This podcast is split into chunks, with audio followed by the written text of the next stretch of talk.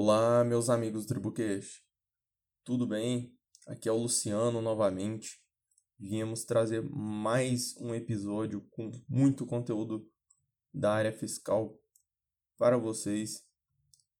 Espero que, que tenham gostado bastante dos últimos episódios, no quais fizemos um formato de uma espécie de entrevista com, esses, com os profissionais especialistas em cada área Conversamos aí sobre ah, obrigações acessórias, subvenções para investimento e nós pretendemos fazer isso mais vezes, trazer continuar trazendo profissionais para gerar uma conversa legal aí para todos. O retorno foi muito positivo, então imagino que tenham gostado. Mas vamos vir aqui novamente com a nossa natureza, como a gente começou, que são esses episódios com caráter informativo sobre notícias que ocorrem na semana, decisões dos tribunais, do CARF, ou qualquer outra decisão interessante por esse Brasil afora.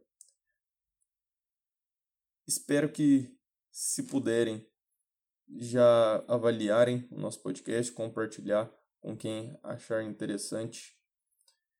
Vamos começar aqui hoje trazer uma decisão muito interessante que tivemos no STF nessa semana.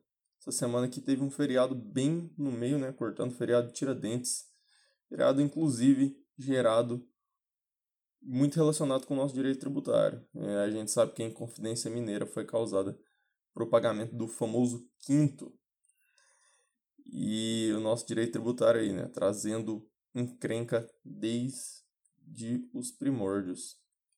Enfim, voltando ao que interessa, a decisão que nós tivemos é sobre o direito à imunidade tributária pela, por, pela Sociedade de Economia Mista.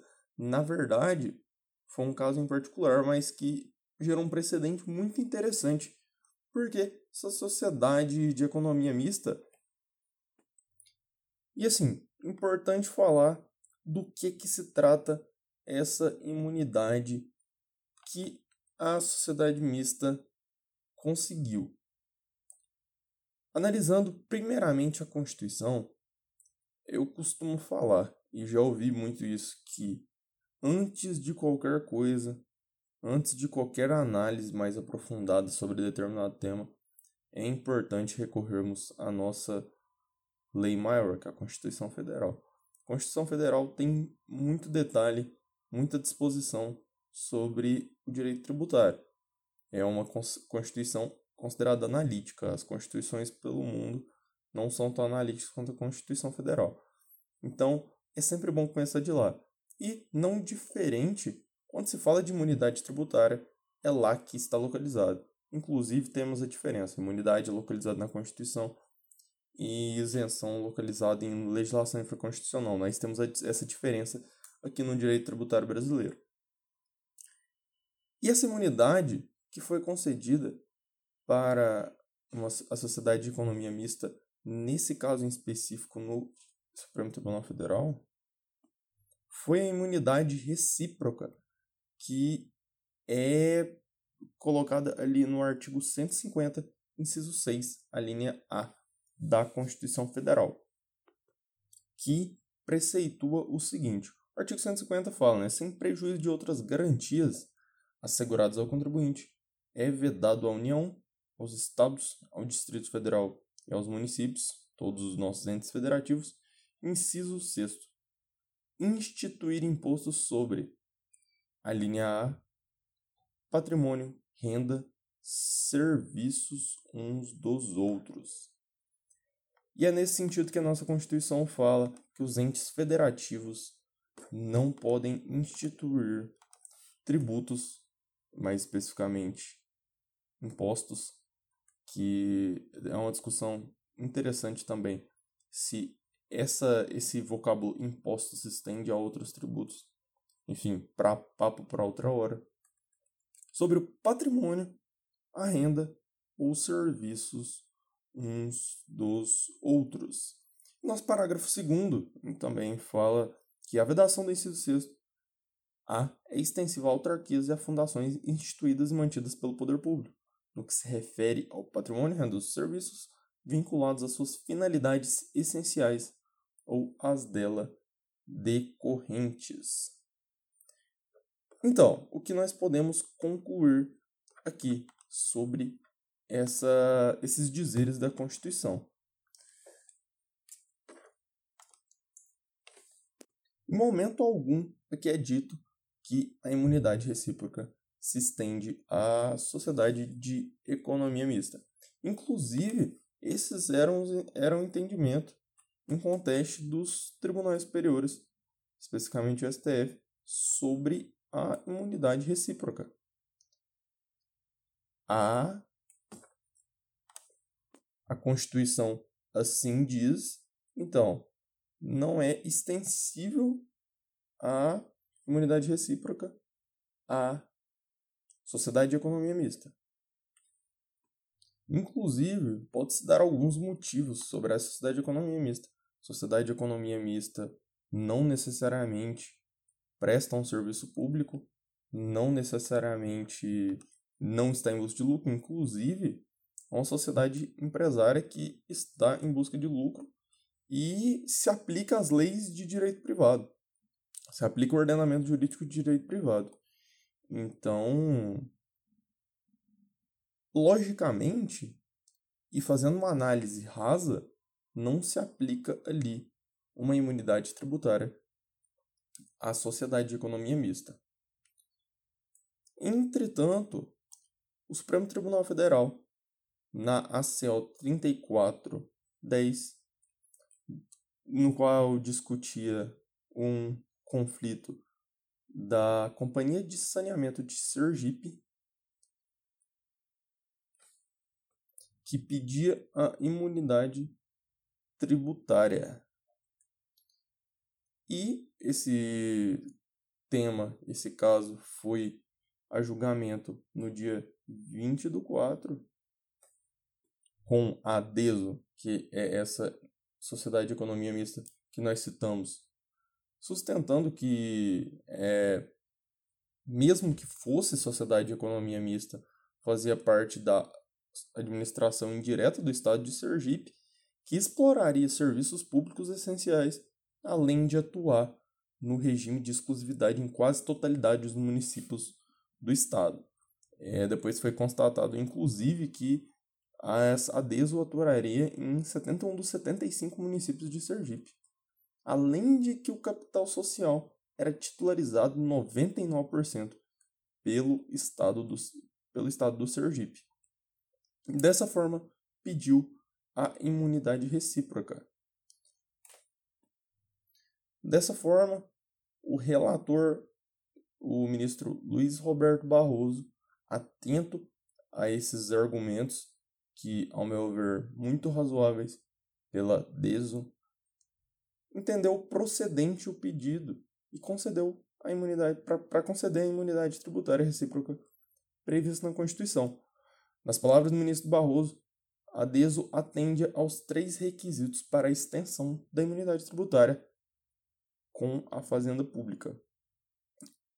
Quais sejam a prestação de um serviço público, a falta da intenção de obter lucro e a atuação de regime de, regime de exclusividade. Perdão.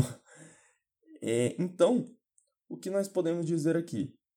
Que foi gerado um precedente no Supremo Tribunal Federal estabelecendo três requisitos aí para dar possibilidade para uma sociedade de economia mista, empresas públicas a terem concedidas a imunidade prevista no artigo 150 da Constituição, mais especificamente 150, inciso 6 a linha A.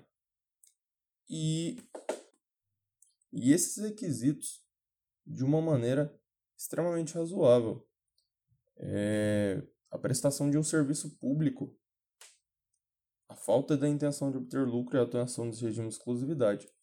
A prestação de um serviço público já é, desde já, uma alteradora da natureza da sociedade de economia mista. É, a partir do momento que a sociedade de economia mista pratica serviços públicos, presta serviços públicos para, a, para com a administração pública, consegue alguns benefícios com a mesma. Isso nós podemos ver mais detalhadamente no direito administrativo. A falta de intenção de obter lucro também é com certeza, na verdade, é predominante nesse nessa decisão, nesse voto do Luiz Roberto Barroso. Porque é, é uma análise simples ao ver que a falta de intenção de obter lucro, lucro e a aplicação da imunidade estão diretamente relacionadas. Se assim não fosse, com toda certeza que é, poderiam sustentar que a busca por essa imunidade é uma espécie de mecanismo de aumentar os lucros da companhia. Mas essa não é a verdade. Foi comprovado nos autos que não existia ali uma intenção de obter lucro, principalmente pelo fato de que atua num regime de exclusividade ali. É, essa, na verdade, essa companhia seria praticamente uma uma uma um componente da administração direta.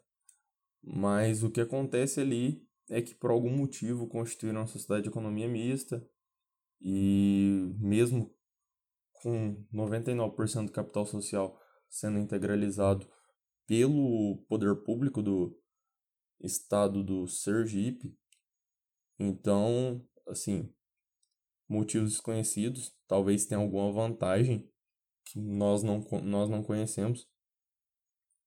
É, acho que foi razoável essa, esse entendimento do ministro Barroso, que, entretanto, abre muito espaço para algumas empresas públicas ah, é, e sociedades de economia mista buscarem essa imunidade recíproca, mesmo não cumprindo algum dos requisitos que foram estabelecidos pelo ministro no, no, no seu voto. O relator, nas suas palavras, foi bem sucinto no que diz sobre essa empresa, essa companhia. Nas suas palavras, disse: cujas atividades. Que a, que a Deus é uma economia de, de uma sociedade de economia mista estadual, cujas atividades desenvolvidas constituem serviço público estatal, nos termos do artigo 23, inciso 9 da Constituição Federal, voltados à prestação dos serviços públicos essenciais de abastecimento de água potável, coleta e tratamento de esgotos sanitários. E que, assim sendo, é fora de dúvida que, mantido esse quadro, a autora preenche os requisitos para o reconhecimento da imunidade recíproca em relação aos impostos federais. E é, esse foi o entendimento do relator ministro Barroso. É importante falar também que faltam votar os ministros Luiz Fux, Lewandowski e o Nunes Marques, mas que o ministro Barroso foi acompanhado pela grande maioria dos ministros, oito ministros.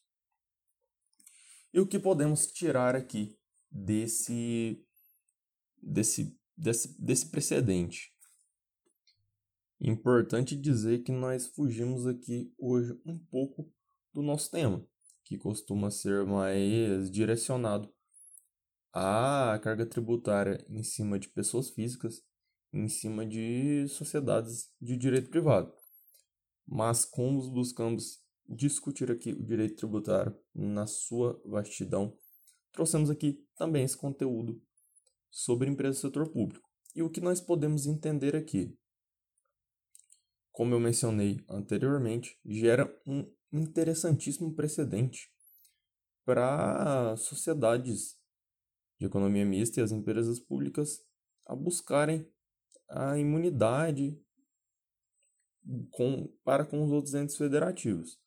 Mesmo que essas sociedades não não cumpram com todos esses três requisitos, podemos aí buscar novas interpretações, basta aí aos procuradores buscar novas interpretações, novas razões para embasar uma causa de pedir para buscar uma imunidade.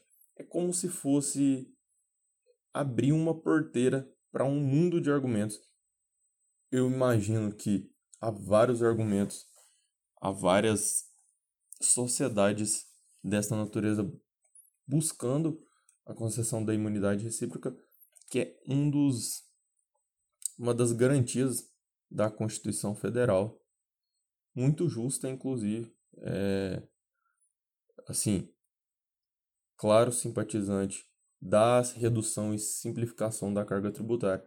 Essa imunidade recíproca é algo muito coerente e lógico dentro do nosso sistema.